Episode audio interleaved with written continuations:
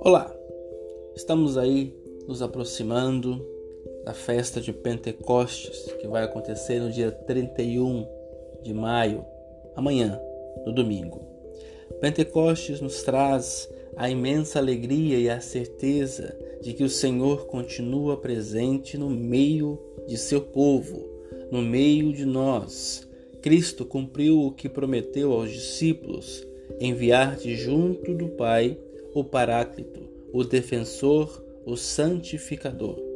Nele, os apóstolos iriam compreender de modo definitivo toda a ação, palavras e atitudes de Cristo. Jesus nos havia lembrado que naquele momento não seriam capazes de compreender tudo, mas que compreenderiam quando viesse o Espírito Santo.